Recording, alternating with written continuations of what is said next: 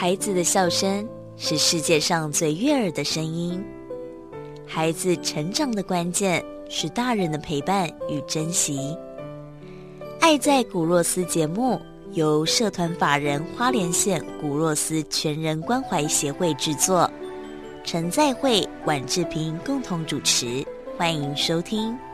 以爱与关怀，让每一个孩子在光明与希望中成长。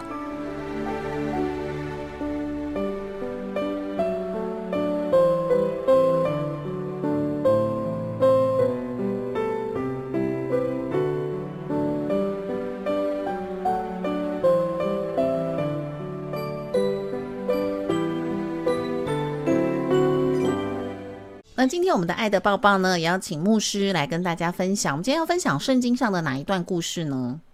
圣经上里面会提到，基督徒有一个责任呢、就是不能让旁边的人挨饿。啊，这个圣、这个是就是哪一节的圣经节？是在圣经里面常常都会发现。啊，就是你要爱你的邻居啦，你要看你的隔壁啊，你的朋友附近的有没有人是需要帮忙的。嗯那爱这个这件事情，就是你怎么做了。啊，嗯有关有用语言表达，用行动表达啊，嗯或者是你去关心旁边有没有人去那个饿肚子的人。你看，呃，协会上面我们在网络上面就有一个这样的一个统计啊，其实嗯前个前博很多这些弱势家庭。晚上没有吃饭，饿着肚子上床睡觉的小孩非常的多，放到七十左右。所以是弱势家庭，他一旦被弱的弱势家庭说，他大概有七八七成以上的小孩，就是晚上没有晚餐是没有东西吃的。嗯啊所以我们部落的小孩也是这样，就是等于说不是说不是部落，是因为在社会的边缘哦。其实我们的新光教室有些在山上，也有在都市的啊，有在有有些在都市边缘的啊，这些教会里面，其实也很早期，有一些部落的原住民他们会下来工作。啊，比如说基隆区那一带啊，你还记得基隆区那一带以前是货货柜场很多的，很多货柜场，嗯哎，那很多打工的机会，所以他们来就是开车、开货车，或者是在货车上面做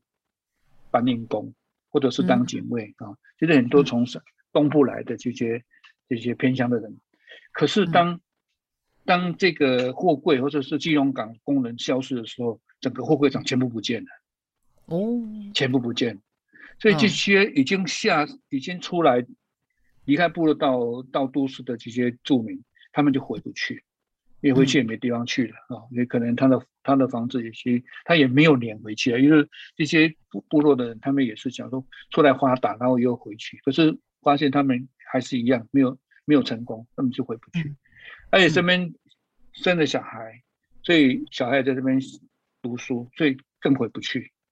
那这些人就是等于说散落在都市原住民教会，有时候这些教会就会帮助这些从从部落来的人。嗯所以我的信望教是有不同的类型，比如说像像在山上的教会，在都市的教会，啊，在居北区的教会，都每一个教室他们有不同的这些要帮助的这些这些这些群族群。嗯哎所以有时候我们就是要相信当地教会的牧师，他们最清楚他们教会附近跟他们的会员里面有谁是比较需要帮忙的嗯啊。那你会发现很多，不管住在哪里，在山上或者这些已经被归，我们都知道他已经是比较困难的家庭。其实我们很担心的就是小孩子啊，我你想嘛，这些小孩长大以后就是就是我们的依靠了。啊嗯，这个整个的国家跟社会，小孩子是未来啊，啊，是我们的未来。这个孩子们如果没有好好教育，或者是说他因为在在那种困难的环境间，他没有好好的成长，以后变成社会的负担，那是非常大的负担嗯啊。所以俄罗斯为什么会锁定在帮助儿童青少年？其实目的是在这，我们知道这个些儿童青少年，我们能做的就要把握这段时间。嗯。我常说黄金三小时，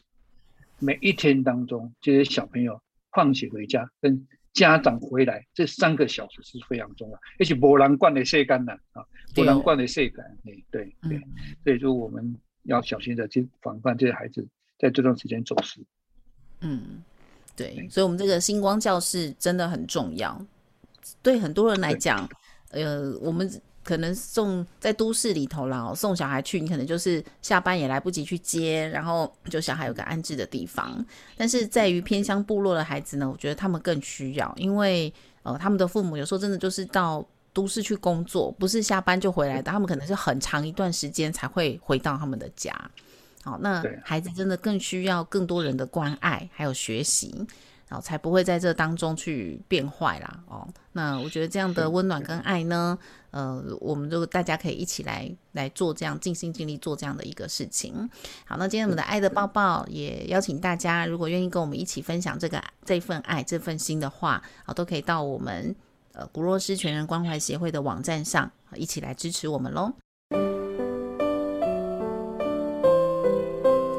孩子的笑声。是世界上最悦耳的声音。孩子成长的关键是大人的陪伴与珍惜。爱在古若斯节目由社团法人花莲县古若斯全人关怀协会制作，陈在慧、管志平共同主持，欢迎收听。以爱与关怀，让每一个孩子在光明与希望中成长。